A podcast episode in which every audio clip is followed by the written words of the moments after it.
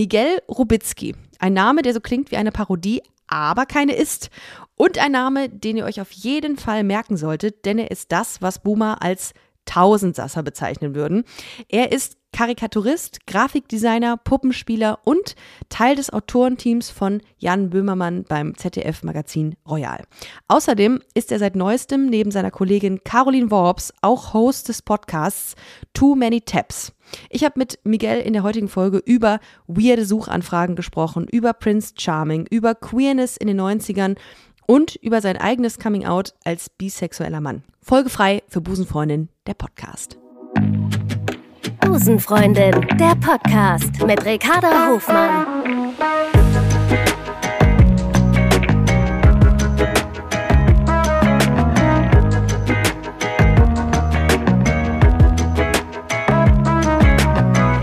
Love is Love. Miguel, schön, dass du da bist. Herzlich willkommen bei Busenfreundin. Ich freue mich auch total. Danke, dass ich hier sein darf. Ja, sehr, sehr gerne. Du bist 25, habe ich übrigens gelesen, von 1997. Ja, richtig. Da habe ich noch gedacht, äh, gut, das, äh, das ist krass. Das ist meine Karriere, die du hin, hingelegt hast mit 25. Mit 25 habe ich mich, glaube ich, noch mal das letzte Mal rumgedreht irgendwie in meinem Bett, um, um, um nicht so früh zur Uni zu müssen. Irgendwie ganz faule Sau war ich. Ja, ich bin, ich bin in dem Jahr geboren, in dem Prinzessin Diana gestorben ist. Das, Das ähm, ist- das haben mm. immer viele noch im Kopf äh, und dann sagen die, was das, das weiß ich, das weiß ich noch, weil ich da, da war ich irgendwie schon 20 oder so. Leute, mit denen ich zusammenarbeite, die sind meistens ein bisschen älter. Wobei es geht Ja. mittlerweile. Ähm, als ich angefangen habe, war ich 18 und da war ich auf jeden Fall immer der Jüngste. Ähm, und mittlerweile komme ich so langsam in das Alter, wo ich auch mit Leuten zusammenarbeite, die so ähnlich alt sind wie man selber. Gibt es eine, ähm, eine Beziehung zu ihr oder hast du dir im Nachgang nochmal Sachen zu ihr recherchiert oder ich fand es irgendwie immer faszinierend. Ich fand immer diesen, diesen, diesen Tod sehr faszinierend und diese ganze Geschichte. Ähm, ich auch? Und schaue mir äh, regelmäßig Dokus an. Ich habe da so eine Faszination irgendwie für. Aber, ähm, aber dann trotzdem so, dass ich jetzt, ich würde jetzt trotzdem nicht sagen, dass ich jetzt ein Royal-Fan bin oder so, aber ich, ich schaue mir dann trotzdem so, ich habe einfach The Crown gesehen. Wie jeder Adelsexperte habe ich auch The Crown Ich habe gesehen. ich hab tatsächlich äh, gesehen, dass es eine eigene Rubrik bei RTL Plus gibt für Royal-Fans. Das wusste ich gar nicht. Und das habe ich letztens, ist mir das so ähm, beim, beim Durchseppen von ganz schlechten Reality-TV-Shows, ist mir das aufgefallen, dass es das gibt. Und dass es wahrscheinlich ähm, eine, einen, einen Zusammenhang gibt zwischen Leuten, die Reality-TV gucken und ähm, die Royals sehr mögen. Ja, das Aber ist so Gala-Leserschaft auch, ne? Ja, genau. Gala-Leserschaft. Aber da, ähm, ach, zu dem bin ich nicht abgeneigt. Also ich hab, kann da auf jeden Fall Spaß mit haben, mir sowas anzugucken oder durchzulesen. Oder so. Ja. Man darf es halt nicht zu ernst nehmen. Äh, Mhm. Das ist äh, das Geheimnis dahinter, glaube ich. Aber ansonsten, ähm, it's entertainment. Das ist ein gutes Stichwort. Sehr gute Brücke gebaut für mich jetzt. Äh, du bist deutscher Karikuta Karikaturist und das Wort müsste man Wort, einfach, mal- einfach mal können. Autor, Grafikdesigner und Puppenspieler. Und äh, ein, ähm, so würde man das wahrscheinlich in irgendeiner drittklassigen Zeitschrift sagen, ein Allrounder, ein, ähm, ein Tausendsasser. Ja, also es, es geht, es wirkt nur so, muss ich sagen. Ich kann so zwei, drei Sachen ganz gut ähm, und den Rest kann ich dafür überhaupt nicht. Und die drei Sachen kann ich aber immer so kombinieren, dass es nicht auffällt. Also ich weiß, dass ich ein bisschen zeichnen kann, ich kann ein bisschen schreiben ähm, und dann, vielleicht kann ich noch ein bisschen spielen oder so und dann kann man das alles so ein bisschen kombinieren. Also wenn man irgendwie Figuren für zum Beispiel das ZDF-Magazin Royal macht oder so, dann ähm, gucke ich dann zuerst, okay, wie ist die Ästhetik von so einer Figur und da hilft mir das dann total, dass ich früher quasi Figuren gezeichnet habe oder auch immer noch Figuren zeichne. Da geht man dann so ähnlich irgendwie vor und dann kann man dann gucken, wie, die, wie diese Puzzleteile irgendwie zusammenfinden. Ähm, oder auch beim Handpuppenspielen, das mache ich jetzt aktuell ähm, allerdings nicht mehr so wahnsinnig viel. Äh, hilft es natürlich auch total, wenn man dann irgendwie spielen kann. Da ist man zwar unterm Tisch, aber muss auch irgendwie Stimmen feststellen und so. Und das hilft mir dann jetzt für keine Ahnung, Charakter fürs ZDF-Magazin Royal zum Beispiel auch. Und andersrum hilft es mir, wenn ich äh, da beim ZDF-Magazin Royal schreiben gelernt habe, wie man gute Pointen zusammenbastelt. Das hilft mir dann wieder für meine Comics und so. Also es ist irgendwie, irgendwie am Ende dann doch alles eine Suppe. Ich weiß nicht, ob das jetzt tausend unterschiedliche Dinge sind. Irgendwie ist es alles, also für mich fühlt sich alles gleich an, es ist der gleiche Prozess auch. Aber es ist schon äh, Königsklasse, finde ich so. Also zu, in meiner Wahrnehmung beim Magazin Royal mit, mitzuschreiben, finde ich im Autorenteam mit dabei zu sein, weil du da ja, glaube ich, mit wirklich mit den besten AutorInnen Deutschland zusammensitzt und in Writers Rooms und da wahrscheinlich echt ähm, im Akkord krasse Sachen da ge- generieren musst, ne? Auch unter Zeitdruck natürlich auch, oder? Ja, Zeitdruck auf jeden Fall. Ähm, ich meine, das kennst du ja auch, du hast ja auch äh, Comedy geschrieben, oder? Da sind wir ja quasi vom, äh, aus, aus demselben Arbeitsgenre. Ähm, Und das ist natürlich, äh, ist am Ende, am Ende irgendwie ein Tagesjob. Also man setzt sich morgens Mhm. um 10 hin. Das können sich die meisten immer nicht so vorstellen und fängt dann halt an, irgendwelche Sachen sich auszudenken und zu schreiben. Ja. Ähm, und äh, es gibt mal gute und mal schlechte Tage. Und aber irgendwie, dass man so ein Handwerk dann irgendwie im äh, Hintergrund hat, ähm, das hilft dann schon total. Das, das beruhigt auch tatsächlich, dass du das gerade sagst, weil äh, auch man hat ja auch manchmal so Schreibblockaden, man hat ja irgendwie Zeiten, in denen es nicht so läuft, weil man auch irgendwie dann den, den Kopf mit anderen Dingen voll hat und so. Ähm, wie gehst du damit um? Also ich meine, du deine deine ganze Existenz basiert auf Kreativität. Nee, also es ist im Prinzip so, dass man dann schon eigentlich permanent arbeitet, auch wenn man quasi nicht arbeitet. Also ich versuche Ja. äh, Ja. quasi immer eine Notiz-App ist quasi eigentlich immer mit auf, egal wo man hingeht und dann schreibt man sich irgendwelche lustigen Sachen auf, die einem einfallen oder die jemand anderes gesagt hat ähm, oder sowas in der Art. Ähm, und das ist quasi dieser Ausgleich zwischen jetzt irgendwie Handpuppen spielen, zeichnen, Comedy schreiben oder so, das ist eigentlich das ist ganz unromantisch projektbasiert. Ne? Also dann, Mhm, wenn es sind natürlich auf, bin ich auf Anfragen angewiesen und äh, wenn ich quasi in der Staffel äh, ZDF Magazin Royal bin, dann sitze ich da quasi die ganze Staffel und schreibe und kann mir da jetzt nicht aussuchen, ah ja, heute habe ich jetzt mal hier eine Schreibblockade, jetzt äh, gehe ich mal unter den Tisch und habe eine Handpuppe in der Hand oder zeichne irgendeinen Comic oder so. Ne? Also so äh, funktioniert Ja. das leider nicht. Ja. Ähm, und äh, da muss ich schon sagen, da ist jetzt quasi das ZDF-Magazin Royal aktuell mein äh, Hauptauftraggeber, äh, Arbeitgeber. Und da bin ich ähm, die Staffel über und versuche dann die Sommer- und Winterpausen quasi auszunutzen für zum Beispiel Comicbücher oder andere Sachen. Ah, das ist schon sehr, sehr geil.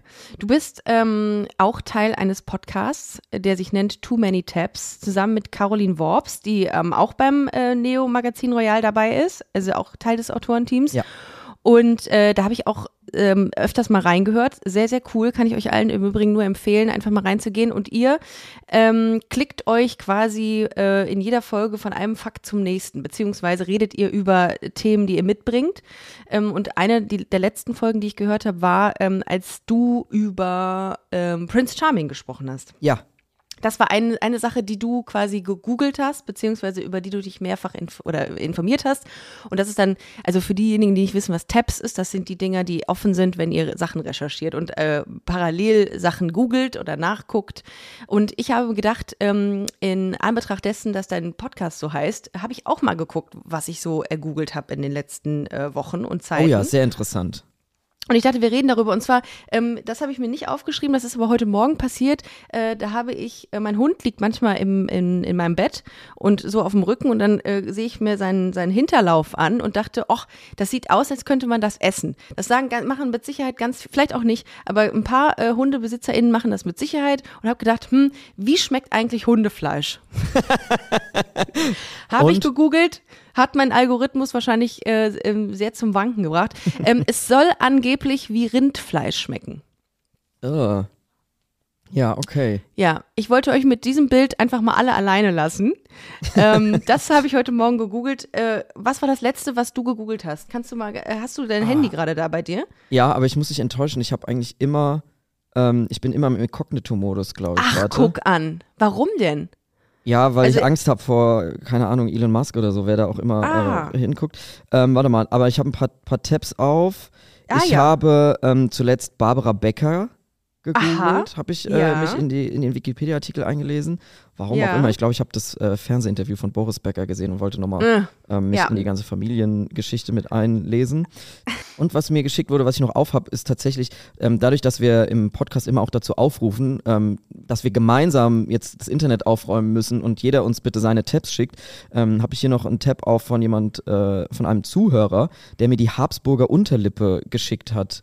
Ähm, das ist wohl ein Geneffekt in einer wo mal, hier, als Habsburger Unterlippe bezeichnet man die stark ausgeprägte erbliche Unterlippe der Habsburger. Sie resultiert aus einer erheblichen Überentwicklung des Unterkiefers äh, und Zahnfehlstellung der Klasse 3 und klingt wie Führerschein Klasse B. Also Zahnfehlstellung der Klasse 3 und bildet einen Teil der charakter charakteristischen Habsburger Gesichts. Und bildet einen Teil des charakteristischen Habsburger Gesichts. das ist ja der Ähm, Guck mal, die Wahnsinn. sieht so aus, ich kann es dir zeigen. Kannst du ja vielleicht für deine ZuhörerInnen noch Ja, ein- Hammer. Ja, hab ich, es, es gibt Leute, die ich kenne, die genau, dann habe ich was mit, dann habe ich mit Leuten, äh, die blaues Blut haben, was zu tun. Aha. Ja, also du merkst schon, es ist, immer, es ist immer irgendwas Interessantes auf und das ähm, wollen wir jetzt im Podcast eben sammeln, ähm, worum man sich da quasi nachts äh, so in seine Recherche, in seinem Rechercherausch irgendwie vergräbt. Und das sammeln wir und ähm, besprechen das natürlich nochmal ausführlich im Podcast. Hast du das denn auch, dass du manchmal in so ein Rabbit Hole kommst und äh, nicht mehr aufhören kannst, über irgendjemanden zu recherchieren? Das habe ich zum Beispiel ganz oft. Ja klar, permanent. Deswegen Und- machen wir ja den Podcast auch. Ja, und auch, und auch extrem unwichtige, irrelevante Dinge, die ich dann google. Also ich weiß nicht mehr genau, was ich zuletzt gegoogelt habe, aber ähm, das sind Dinge, die, die braucht man einfach nicht. Aber ich liebe es dann, mich dem Ganzen hinzugeben und äh, ja, und dann einfach über Stunden mich damit zu beschäftigen. Ja, und plötzlich ist 3 Uhr morgens und man hat sich überlegt, ja, Moment mal, warum habe ich jetzt rausgefunden, wie man mit Pilzen Musik machen kann oder solche Sachen, ne? Also das, äh, ja, das macht auf jeden Fall Spaß. Ob das jetzt so sinnlos ist, weiß ich Ja. nicht. It's fun. Äh, wie reagieren Koalas auf Stress? Essen die nicht Bambus dann oder sowas? Was, was ich glaube, die Koalas machen halt einfach gar nichts. Die schlafen halt ein, glaube ich, wahrscheinlich irgendwie. Ja. Vor Stress. Und dann habe ich gegoogelt, wie oft gibt es den Namen Miguel in Deutschland? Oh, das würde mich auch interessieren. Ich kenne sehr wenige andere Miguels. Es war mal ganz gut, wenn man in Spanien in, im Urlaub war, dass man da dann auch mal so Schlüsselanhänger mit dem eigenen Namen finden konnte oder so. Das, ist habe ich ja tatsächlich nie. Hab ich nie Ja. bekommen. Mit Ricarda ist das ein ganz Ist auch großes ähnlich, ja. Unterfangen. Da sind wir LeidensgenossInnen. ist ein trau trauriger, trauriger Part äh, unseres Lebens.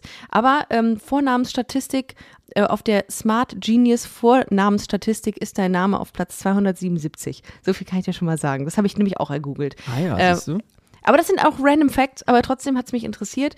Ähm, ich wollte aber mit dir über was ganz anderes reden, nämlich darüber, ähm, vielleicht für all diejenigen, äh, äh, die, die dich noch nicht kennen. Wir haben uns beim ähm, Comedy-Preis auch mal äh, begegnet. Äh, Stimmt, da sind wir uns mal kurz Wir sind- begegnet. Haben wir Hallo Genau, wir gesagt. sind genau, wir sind uns da begegnet und da hattest, hattet ihr noch eine ähm, so eine Fake-Puppe von Jan Böhmermann mit dabei. Genau, also die Grundidee war, dass ähm, Jan Böhmermann, der leider keine Zeit hatte, äh, zum Comedy-Preis zu gehen, aber seine Sendung, das ZDF-Magazin Royal, nominiert war, dass er uns, die anderen, die irgendwie mit der Sendung zu tun haben, dahin schickt und ähm, wir dann so eine riesige Leichenpuppe von Jan Böhmermann äh, über den roten Teppich schleifen sollen. So, und ähm, was wir nicht bedacht hatten, war, dass sie halt extrem schwer ist. Ja. Und äh, dass es auch sowieso einfach merkwürdig ist, so eine Leichenpuppe da überall mit rumzuschleppen, weshalb wir dann Schon. auch ähm, als wir uns begegnet haben, so in so einem halb privaten, äh, okay, hallo, Ja. na, haben wir die ganze Zeit so eine Leichenpuppe über dem Arm Ja, dabei du musstest gehabt. sie so stemmen in dem Moment. ja, ja, genau. Und da kann man sich nicht gut Ja. die Hand geben, man kann nicht äh, ordentlich Hallo sagen. Ähm, Ja. ja, es war ein sehr unangenehmer Abend mit dieser Puppe auf jeden Fall. Das war, da erinnere ich mich noch dran. Und dann haben wir, ähm, dann, dann habe ich, habe ich dich so ein bisschen verfolgt über, ähm, über das Neo-Magazin Royal. Da spielst du ja auch teilweise vor der Kamera Rollen. Und ja, genau, und dann kam, äh, kam raus, beziehungsweise dann hatte ich äh, von, eurer, ähm, von eurem Podcast erfahren.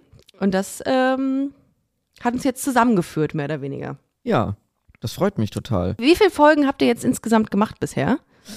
Ähm, ich glaube Weil- 18.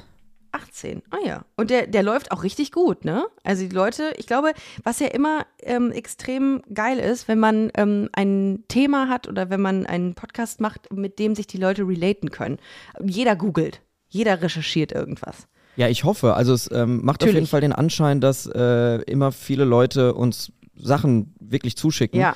Ähm, und das macht richtig Spaß, da dann äh, das durchzuwühlen und äh, Ja. zu sichten, ähm, weil da wirklich die Leute, also so, jeder hat so diesen einen kleinen äh, Schatz, den er mal gehoben hat im Internet und das versuchen wir jetzt eben zusammenzutragen und das ist, äh, ja, das macht richtig Spaß.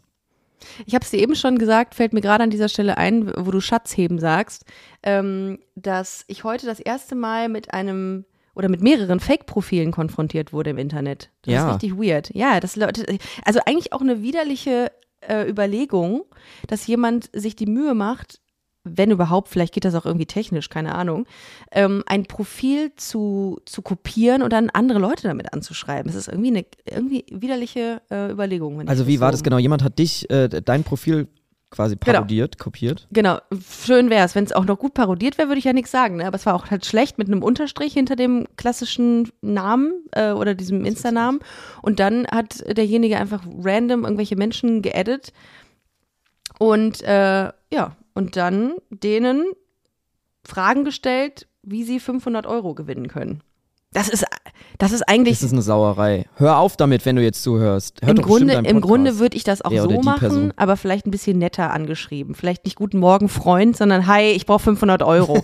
mach einfach jetzt. Also, ja, komm, Hier ist der mach. PayPal-Link. Also, vielleicht ein bisschen smarter und ein bisschen, ein bisschen anständiger. Naja, jedenfalls ist das äh, eine, eine Erfahrung, die ich das erste Mal gemacht habe und dachte mir so, wow, ist dir das auch schon mal passiert? Nee, Ja, es kommt nicht. noch. Kommt wahrscheinlich nicht. noch. Ich müsste mir jetzt eine Anekdote ähm, daher fantasieren, um jetzt hier äh, geil delivern zu können, aber muss ich leider sagen, ist mir noch nie, noch nie passiert. Noch nicht, noch nicht. Irgendwann, ähm, ja. Ist jetzt auch kein Aufruf, ne? Also nicht, wenn jetzt Leute zuhören und Let's denken, go. du, du bringst Let's dich ja auf Ideen, Ricarda. Ja, Du, das ist, ja. wie kann ich ein Fake-Profil erstellen? Das ist doch mal ein Tab für die, Ja. nächste, für die nächste Folge.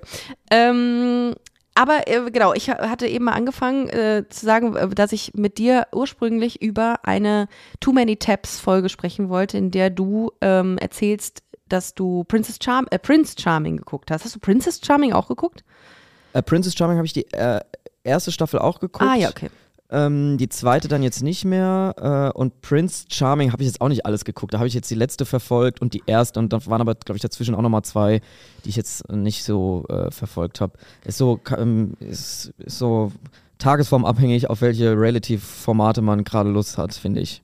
Guckst du viel Reality TV oder ist es dann eher so, weil du es musst, um up to date zu sein, so gesellschaftlich? Ähm, ich gucke generell sehr, sehr viel Fernsehen. Popkulturell, meine ich jetzt. Genau, Ja. äh, genau. Also ich gucke sowieso sehr, sehr viel Fernsehen und äh, gucke auch breit gestreut, muss ich sagen. Ah, okay. Ähm, und da ist, äh, also ich habe keine Berührungsängste mit Reality-Fernsehen und finde das auch sehr unterhaltsam äh, und finde es auch faszinierend zu sehen, wie irgendwie äh, seit den 90ern immer wieder versucht wird, diese neue Grenze äh, der, der Geschmacksfrage nochmal so ein bisschen weiter auszudehnen und so. Ähm, also so Temptation Island zum Beispiel, da muss ich jetzt sagen, da bin ich jetzt das erste Mal so, dass ich das Gefühl habe, ey, das geht jetzt nicht mehr. Das finde ich irgendwie, das finde ich irgendwie zu hart, dass man da einfach Leute auf so eine Insel holt und äh, also quasi das ganze Konzept ist, wir zerbrechen Beziehungen und halten Stimmt. die Kamera drauf. Ähm, da bin ich echt, und es sind halt echte Leute ähm, mit echten Beziehungen und äh, es geht nur darum, die quasi mit, mit intriganten Spielchen zu zerstören. Da bin ich dann jetzt schon so, wo ich sage, boah, bin ich da jetzt plötzlich der Konservative, der irgendwie in den 90ern ähm, bei Big Brother gesagt hat, oh, das ist jetzt das Ende der Menschheit und die Gesellschaft bricht zusammen. Ähm, weiß ich nicht, aber ich gucke sehr gerne Dschungel, ich gucke sehr gerne Prince Charming ähm, und solche Sachen auch äh, hier Take Me Out und so. Aber ich gucke nicht nur solche Dinge, sondern ich gucke einfach sehr viel Fernsehen. Ich gucke auch mal, keine Ahnung, Bahnromantik im äh, SWR Oh, oder sowas. ja. Ich gucke eigentlich viel. WDR Aktuelle Stunde, Der Rhein von oben. sowas. Ja, Michael super. Kessler wieder auf irgendeinem Esel äh, durch Super schön. reitet, sowas. Absolut, ja, ja. Äh, Nee, das, äh, das finde ich aber auch ganz cool, dass man dann äh, nicht nur ähm, sich dem Reality-TV hingibt, sondern einfach guckt, was, was, äh, was wird mir geboten, insbesondere von den Öffentlich-Rechtlichen. Ähm, Richtig. und Und es ist auch so, ich schalte wirklich so bewusst den Fernseher ein, dass ich sage, jetzt bin ich mal gespannt, was sie mir heute servieren. Und wenn es mich enttäuscht, dann bin ich weg. Dann bin ich nämlich ganz schnell bei Netflix oder Amazon Prime oder sowas. Absolut, und dann, ja. Und dann schalte ich mal durch und sage mir, nee, jetzt habt ihr mich wieder verloren, selber schuld. Und dann bin ich weg. Mhm, mhm, ja. hm, ja. Ähm, ja. Nee, also ich, Ich finde gut, wenn es gutes Fernsehen gibt. Ich habe mir die Frage gestellt, äh, weil äh, ich, ich habe äh, nichts dazu gefunden, ob du queer bist oder nicht. Ähm, vielleicht habe ich auch nur schlecht recherchiert, auch möglich.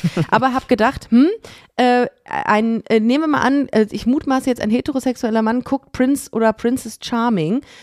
Kommt vor, ist aber wahrscheinlich eher, ähm, eher seltener. Aber ähm, aus welchen Motiven hast du dir das angeguckt? Und vorab die Frage gestellt, darf ich dich das fragen, queer oder nicht? Klar darfst du fragen, also ich bin bisexuell und äh, schaue dementsprechend deshalb äh, ähm, aus dieser Perspektive Prince Charming und äh, ja, spreche auch aus dieser Perspektive dann über Prince Charming und äh, solche Sachen. Ähm, also ja, kannst du natürlich fragen. Guckt man sich das dann als queerer Mensch anders an? Die kannst du ja gar nicht beantworten, weil du. Woher ähm, soll ich das denn wissen? äh, weil's- ja, guckt man sich anders an.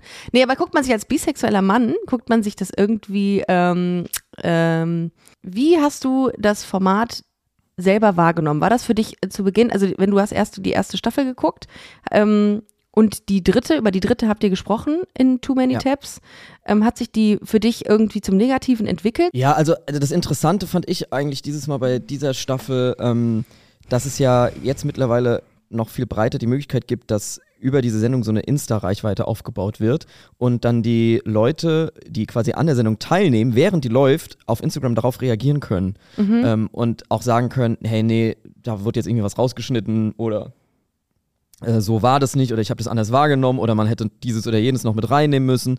Ähm, so, also das fand ich extrem interessant und ähm, abgesehen davon, also so diese, diese ganze Diskussion, die da davor äh, schon war mit dem Prince, wie er auf Grinder irgendwie schon äh, No Fats, No Femmes, No Asians gepostet hat und so. Mhm. Also es sind schon alles, es ist jetzt nicht alles mega geil, was da passiert ist. Ähm, aber grundsätzlich ist natürlich trotzdem wichtig, dass auch im Reality-Fernsehen ähm, Queerness repräsentiert ist. Mhm. Und ähm, da gibt es halt nicht so viel, deswegen guckt man das dann. Und äh, da sind ja auch, also da sind ja auch in diesem Format sind ja Leute, die das dann kritisch hinterfragen und da irgendwie Teil davon sind, aber trotzdem so eine Ambivalenz haben und so. Und das fand ich äh, dieses Mal sehr interessant. Das fand ich in dieser Staffel Voll. sehr deutlich, dass ähm, da die Kandidaten äh, sich noch quasi auf TikTok und YouTube geäußert haben, Voll. und Interviews gegeben haben, wo ich mich auch gefragt habe, haben die nicht so Knebelverträge, dass die sich gar nicht dazu äußern müssen? Wieso durften die das plötzlich? Die haben das noch nie gelesen, wahrscheinlich da alle. ja, wahrscheinlich. Ja, die wussten das das, ist- einfach nicht, dass ja. sie nichts sagen Ach dürfen. so, ja, Und hätte man mir auch sagen müssen. Ja. Ähm, gab kein TikTok dazu. Äh, ich habe tatsächlich letztens drüber nachgedacht oder eben drüber nachgedacht, ähm, dass ich recht wenig bisexuelle Männer kenne. Ich habe äh, vor einiger Zeit Fabian Grischkat kennengelernt, ähm, auch sehr, sehr smarter Kollege und ähm, El Hotzo war auch mal hier bei, bei Busenfreundin.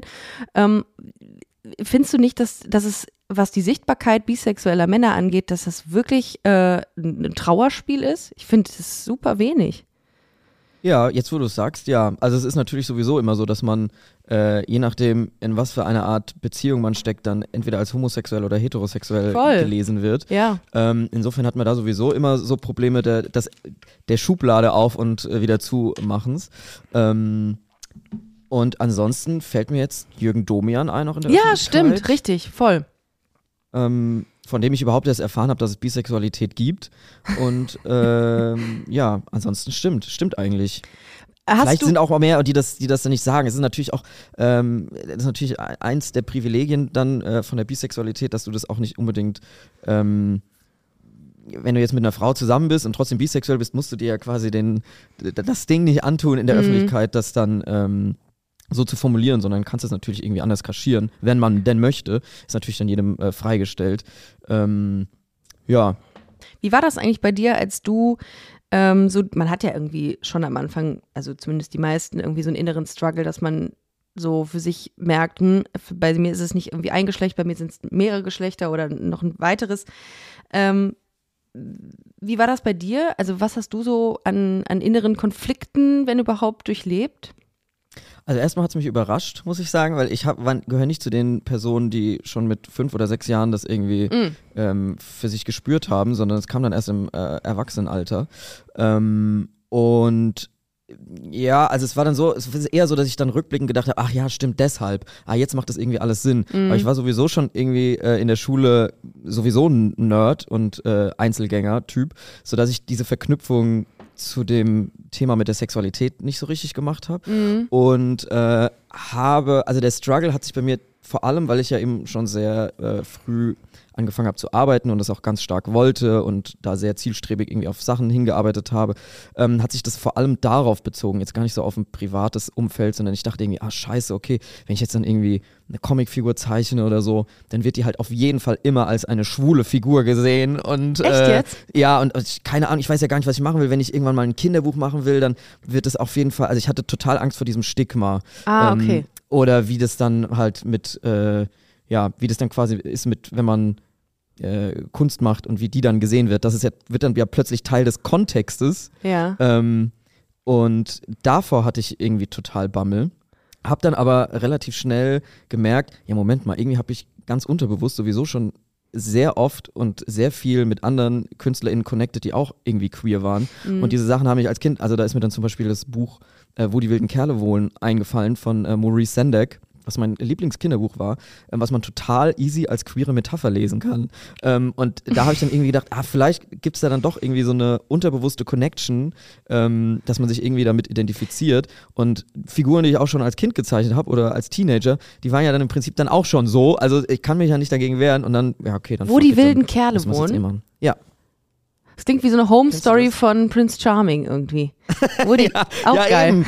Ja, wo die wilden Kerle wohnen. Ja, eben. ja, geil. Nee, das, Okay, ist, cool. äh, das ist ein Kinderbuch, da geht es um, um ein Kind, was ähm, aufmüpfig ist der Mutter gegenüber und dann ohne Abendessen ins Bett geschickt wird und träumt sich dann in, äh, in, einer, in ein fernes Land, wo dann eben so große Monster äh, sind, die ihn aufnehmen und als seinen König akzeptieren. Ach, und da ist er dann Okay. eben ein wilder Kerl und kann sein äh, aufbrausendes Innerstes äh, ausleben und ähm, kommt dann am Ende eben wieder zurück ins Zimmer und hat dann doch noch Essen. Und das Essen war noch warm, ist, ist quasi der Wow. Signature-Satz Ah. des, äh, des Buchs. Ja. Aber wo- und an solche Sachen habe ich dann da eben gedacht und dachte irgendwie, ah ja, okay, also irgendwie habe ich sowieso schon immer Filme oder ähm, Fernsehsendungen oder Comedy-Sachen, Bücher ähm, eh schon immer gemocht äh, Aber von was- anderen queeren Leuten. Aber was war genau äh, die, der Grund für, für deinen Bammel, den du hattest? Also wolltest du, also war das dann gesellschaftlich irgendwie schon in, unterbewusst bei dir so negativ konnotiert, dass Leute denken könnten, oh, das, diese Figur, die Miguel gemalt hat, ist schwul oder so? Also war das dann doch irgendwie negativ behaftet?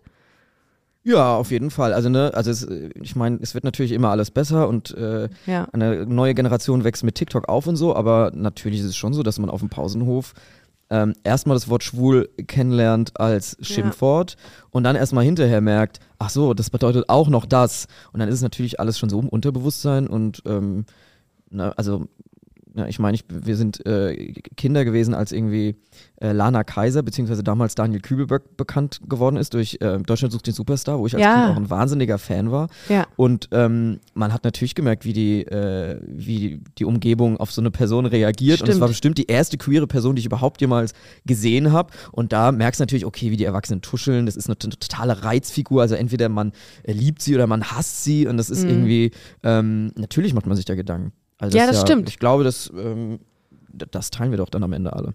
Ja, stimmt. Also Daniel Kübelberg war auch, ähm, habe ich mir auch angeguckt, klar, in Deutschland, so- war das die erste Staffel? Ja, ne? Das war die erste Staffel Genau, es DSDS war die erste Staffel und ist ja jetzt dadurch über einen Podcast rausgekommen, ähm, dass sie auch sich dann als Transfrau tatsächlich am Ende geoutet hat und Mhm. äh, äh, unter dem Namen Lana Kaiser ähm, dann Ah, eben okay. sogar auf dieses Schiff gegangen ist. Ähm, Ah, okay. Also auf jeden Fall eine äh, sehr interessante, sehr tragische Biografie irgendwie, wo Ja. du einfach gemerkt hast, ja okay, also wie reagieren dann so große ähm, Medienphänomene wie TV Total oder sowas, was ich Mhm. natürlich auch total gerne geguckt habe.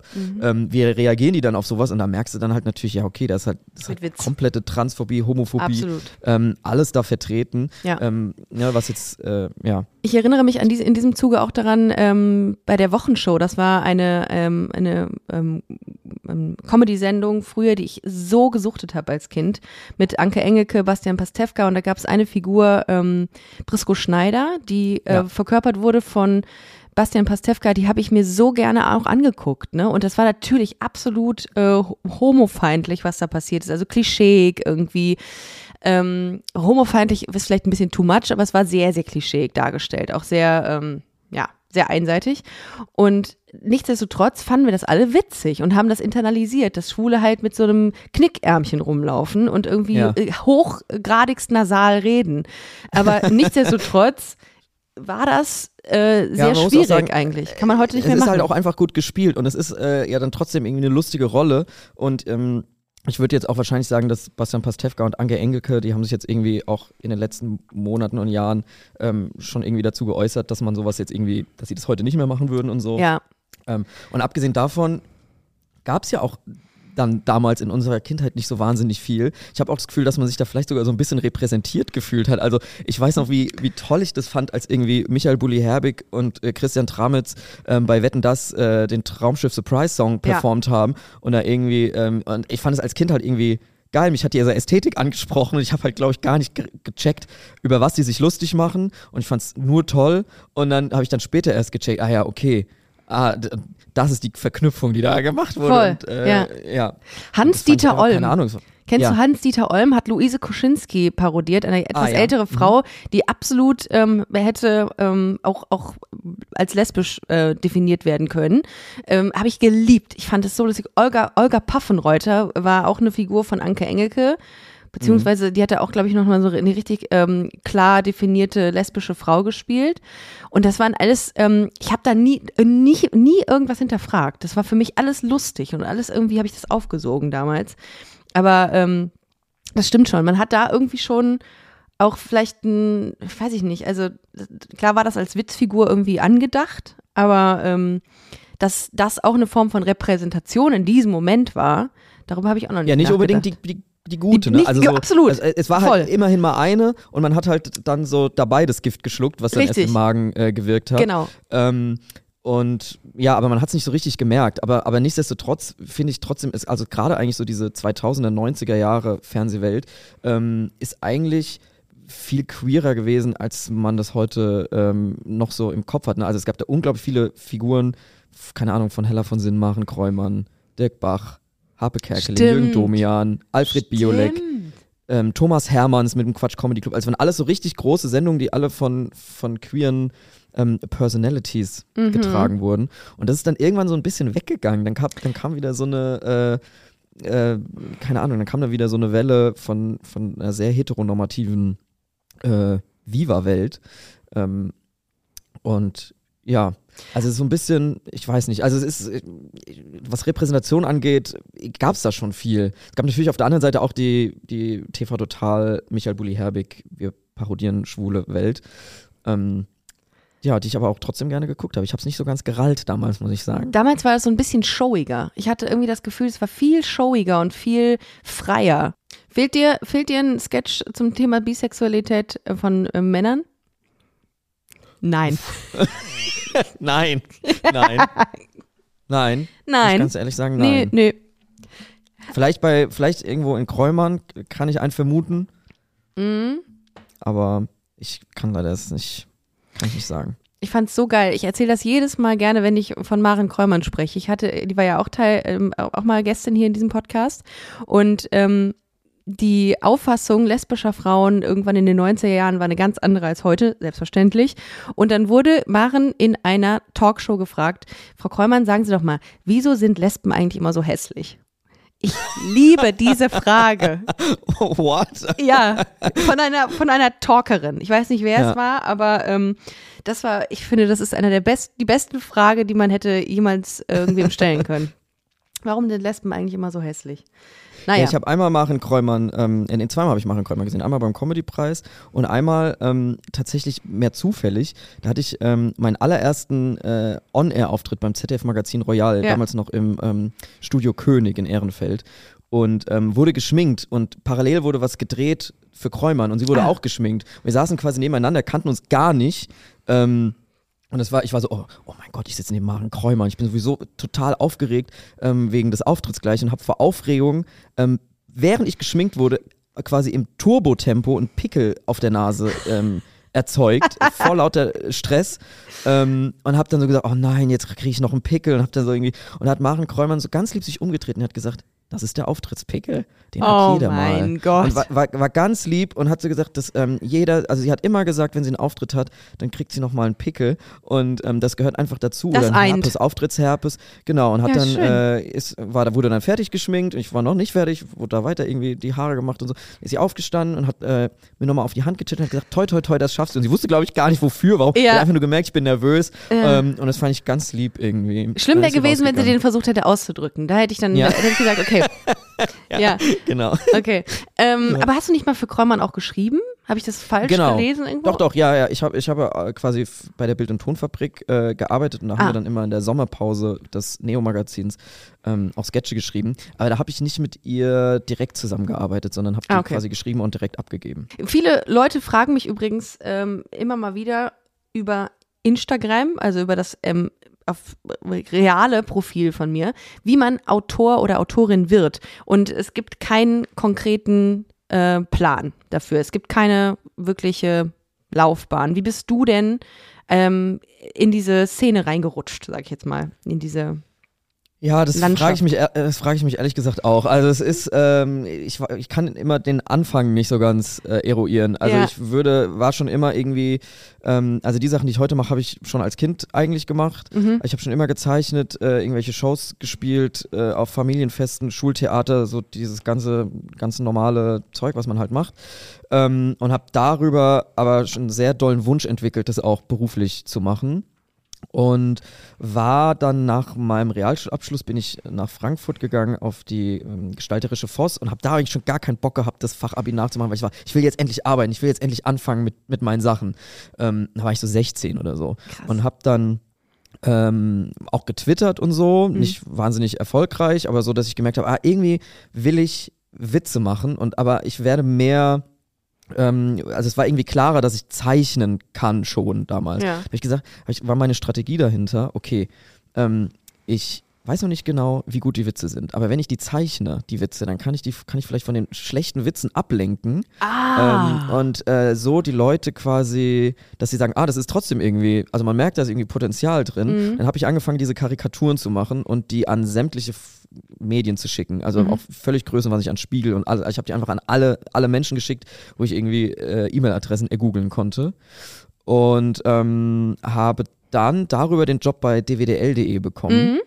dieses äh, Medienmagazin. Medienmagazin und habe da dann äh, die Möglichkeit bekommen, einmal die Woche äh, eine Karikatur zum Thema Fernsehen machen zu dürfen. Und habe das dann auch erstmal drei, vier Jahre gemacht. Und habe ich dann quasi meine kleinen Witzchen gezeichnet und äh, bin dann irgendwann ähm, nach dem Fachabitur habe ich im, mit meinem Elternhaus verhandelt, dass ich ein Jahr habe, in dem ich noch nicht studieren muss, sondern quasi Praktikas machen kann. Mhm. Und das wollte ich auf jeden Fall nutzen, um da dann irgendwie ähm, irgendwo reinzukommen mal zu gucken, was es alles gibt. Und in dieser Phase habe ich dann wirklich die unterschiedlichsten Sachen gemacht. Da war ich irgendwie bei Titanic in der Redaktion gesessen, habe dann da mit dem Puppenspielen angefangen bei Martin Reinl, ähm, Jan und Henry, die Erdmännchen-Detektive, habe ich dann da gemacht für den Kika oder die Vivaldi-Show.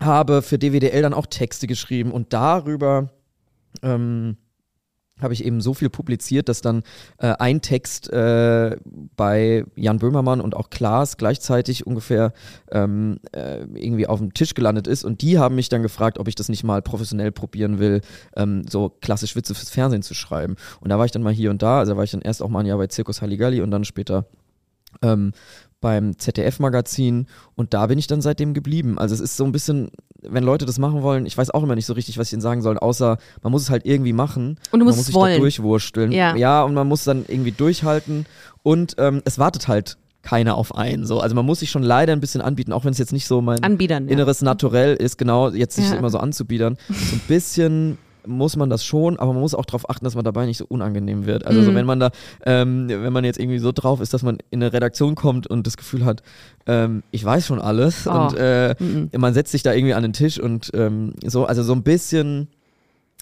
ja, so ein bisschen Zwischenmenschlichkeit und Vibes spüren und Raum lesen können, ist glaube ich auch nicht verkehrt. DWDL ist übrigens ähm, einer der wenigen Newsletter, die ich abonniert habe. Ich hasse Newsletter über alles, aber das lese ich sehr, sehr gerne. Quoten. Das ist für mich, also so Zahlen, so richtig Allmann-Style, mag ich ja. Mag ich ja. Ich kann, mein Gehirn kann keine Zahlen aufnehmen, deswegen sind mir Quoten und Klickzahlen und sowas sowieso Egal. egal. Aber man sagt Ähm. sch äh, schwacher Start für, ähm, für, weiß ich nicht, Temptation Island VIP. Ah, blöd gelaufen. Ja. Ja, ah, hm, ja. Ja, und keine Referenzen, keine Vergleichswerte. Ah, blöd. Ja, ja. Ja, aber äh, finde ich auch immer. Ich meine, ich habe letztens tatsächlich mit jemandem gesprochen von der ARD, weil ich ja für Riccardo Simonetti ähm, mitgeschrieben habe. Also ich habe an der, an der an dieser ja, cool. queeren Talkshow geschrieben und ähm, hab da mal gefragt, wieso Quoten ermittelt werden, weil weißt du ja nicht, ne, wenn du jetzt mal so streamst und so. Und es ist äh, viel Reputation. Das äh, fand ich ganz interessant. Also viel, äh, klar, Klickzahlen sind schon wichtig, äh, gehen die mit Sicherheit auch äh, drauf ein und sehen sich das an, aber viel ist auch einfach, wie sprechen Leute im Netz darüber. Das fand ich sehr interessant, wusste ich nicht. Ich dachte, das wär, wird einfach irgendwo, irgendwo Ich dachte, getrackt das mit dieser so. Quotenbox. Ja, das der auch. Quotenbox? Das auch. Das ist sowieso, also Quotenmessung ist ein ganz ominöses Thema. Das ist komplette Willkür und ähm, eigentlich ein Wahnsinn, dass wir uns alle daran irgendwie orientieren und halten und teilweise Sendungen abgesetzt werden oder weitergeführt aufgrund von so einer Fantasiezahl aus Narnia. Also es ist irgendwie, ähm, weiß ich auch nicht. Ich wette, irgendwann gibt es eine Folge bei Jan Böhmermann dazu, mit der du dich dann intensivst mit Quoten beschäftigen darfst. Würde mich so persönlich sehr interessieren, wie das, ich weiß es nicht. Ich habe mich aber Das auch wäre jetzt Vertragsbruch, wenn ich mich dazu schon äußern Ach so, würde. okay, alles klar. Ähm, mhm. Ja, ja, das, wer weiß. Ja, wer weiß, wer weiß. Wer weiß, wer weiß. Ja, aber das ist, ähm, wie gesagt, der einzige Newsletter, den ich jetzt gerade aktuell ähm, abonniert habe und jeden Tag, glaube ich, bekomme. Kann ich euch nur empfehlen, wenn ihr äh, Interesse an Quoten habt. Quoten hat. Eine sehr spitze Zielgruppe, muss man sagen. Aber Quotenfreunde. Ähm, ja. Ja, aber äh, krasse, krasser Zugang. Ist, ist ja überall unterschiedlich. Wenn ich jetzt mit ein paar ähm, anderen befreundeten AutorInnen äh, spreche, jeder hat einen komplett anderen äh, Zugang zu dem, was er oder sie gerade macht oder ähm, ja, oder, oder getut und liebt. Aber würdest du sagen, dass du das, was du tust, mit einer großen Leidenschaft tust? Weil das ist so ein bisschen das, was ich bei allen irgendwie gleichzeitig raushöre, dass da wahnsinnig viel ähm, Herzblut drin steckt in dem Bereich dann. Autoren, äh, Autorinnenschaft äh, oder Karikatur zeichnen, Musik Ja. etc. Ja, auf jeden Fall. Also äh, da muss man auch echt aufpassen, dass es nicht in so was Toxisches äh, überschwappt, dass man dann irgendwann anfängt, die Arbeit so zu doll zu verherrlichen. Gerade wenn man diese Kreativität für andere aufwendet, ist es dann manchmal ein bisschen schwer, Nein zu sagen, wenn alles Spaß macht und man äh, auf alles irgendwie Bock hat. Ähm, und man ja auch immer das Gefühl hat, okay, jetzt kommt gerade diese oder jene Anfrage, das muss ich dann jetzt unbedingt machen, weil in zehn Jahren, wer weiß, ob ich dann überhaupt noch die Möglichkeit habe und dann überlädt man sich auch schnell mal. Ähm, aber es ist schon so, und das kann ich, glaube ich, guten Gewissens sagen, dadurch, dass ich eben weiß, dass ich das als Kind alles schon gemacht habe, ähm, dass es sehr natürlich von mir einfach rauskommt, diese Sachen machen zu wollen. Ja. Und ähm, dass man halt auch Ideen entwickelt, wenn man, die, die, die halten sich halt nicht an Arbeitszeiten und manchmal muss man sich dann nochmal hinsetzen und jetzt nochmal schnell zumindest nur Notiz machen, dann sagen, okay, wenn ich mich dann hinsetze, dann habe ich schon mal was. Ähm, also das ist auf jeden Fall. Abgesehen davon kann ich auch nichts anderes. Also ich, ähm, ja, also ich war, war in allem schlecht, was in der Schule irgendwie äh, wichtig war. Ähm, und ka- kann kein Mathe, kann kein Sport, kann kein, also Deutsch konnte ich mich durchlabern, aber sobald es dann auch um so Grammatik oder sowas ging, also ich war ein ganz schlechter und fauler äh, Schüler Abischnitt? und ach, Fachabitur in Hessen 3,1. Das ist solide. Für ein Naja. 2,9 mit sehr viel Aufwand bei mir. Aber naja, gut. ich habe mich da ja schon gar nicht mehr angestrengt. Also da war ich dann schon so, ja, okay. Ähm, ich komme ja aber auch ähm, aus Bayern. Das heißt, ich bin ja auch im Hei, bayerischen hei. Schulsystem, was ja, Äh, warte äh, mal, was ja ähm, anstrengender ist. Aschaffenburg. Aschaffenburg, ja. Das, ja, da war ich auf einer staatlichen Knabenrealschule. Das ist auch, also, ist wirklich, das klingt alles wie so aus dem Dritten Reich und ähm, ja, es war irgendwie äh, anstrengende Zeit, ja. Oh, wow. Die haben dann da so Fußballklassen auch, so ganz spezifische Fußballklassen. Da Nein. konnte ich natürlich nicht punkten, nee. Ich bin dann immer, ähm, habe mich natürlich im Sportunterricht immer versteckt und so und äh, standesgemäß, wie sich das gehört. Aber dann ist das ja auch so ein bisschen auch so eine Flucht in das, in diesen Bereich geworden, die dir ähm, am meisten Halt gegeben hat, ne? Diese, diese Kreativität. Ich fand das, ich finde das auch. Ich, ich habe auch das Gefühl, das habe ich auch schon oft gesagt, ich kann, glaube ich, nicht viel anderes. Also ich Ja. würde es können, gerne. Muss würde, man ja auch nicht. Nee, und äh, wenn das man. zeigt man dann halt nicht. Ja, das ich, ist der Trick. Genau. Ich, ähm, und das finde ich dann schön, wenn man das gefunden hat, wo man so ein bisschen drin aufgeht und was einem so, ein, ja, so, eine, so eine Stabilität gibt irgendwie. Das ist äh, Ja. sehr, sehr, sehr, sehr cool. Ja, aber ähm, nichtsdestotrotz, Too Many Tabs äh, solltet ihr euch unbedingt anhören, wenn ihr jetzt sagt, oh, ich bin auf den Geschmack gekommen mit Miguel. Äh, Miguel möchte mir jetzt weiter ähm, in meine feinen Öhrchen äh, ballern. Dann ähm, jede Woche kommt was raus, ne? Nee, ihr seid gerade in der, seid ihr gerade in der Produktionspause, ja, ne? Wir haben diese Woche Pause. Ah, ähm, ja. Ansonsten kommt, äh, genau, einmal wöchentlich kommt eine neue Folge. Einmal wöchentlich kommt eine neue Folge Too Many Tabs, immer mittwochs. Ähm, ich muss, bin vertraglich verpflichtet, immer als erstes die ARD-Audiothek zu nennen, aber es kann man auch überall hören, wo es sonst Podcasts gibt. Und ihr habt schon 2,9, also ihr habt 2900 ähm, Bewertungen bei Spotify. Das ist äh, innerhalb der? Kürzes, äh, innerhalb der Kürze der Zeit extrem gut. Siehst du, kann man Hammer. hier wieder nicht aufnehmen, aber ich glaube dir, dass es gut Das ist. ist super gut. Also für den Fall, dass ihr gerade dabei seid, äh, ähm, hört Too Many Tabs, gibt eine 5-Sterne-Bewertung und gleichzeitig gerne auch noch an Busenfreundin, weil das ist für den Algorithmus bei Spotify wichtig. Darum, ah, ach so. ja, darum ja, dann sehr, sehr das gerne. doch bitte. So, ähm, vielen Dank, dass du heute bei Busenfreundin warst. Ich freue mich auf, äh, auf weitere Folgen Too Many Tabs. Wenn ich was, ähm, wenn ich was habe, dann schick ich dir einfach rüber. Einfach nur so, weil ich es kann. Ja, Ne? klar, gerne. Ja. Also schickt uns alle eure Tabs, ähm, wir sortieren die und ähm, werden die dann schön kuratiert im Podcast besprechen. So. Ihr habt's gehört. Äh, ihr Lieben, äh, frohes neues Jahr an dieser Stelle, habe ich noch gar nicht richtig gesagt. Ähm, ja, alles Gute für, für 2023. Bleibt gesund und wir hören uns nächste Woche wieder. Und äh, danke dir, Miguel. Gerne. Tschüssing! Tschüss. Das war Busenfreundin, der Podcast mit Ricarda Hofmann. Mehr gibt's unter www.busen-freundin.de oder auf Instagram busenfreundin-podcast.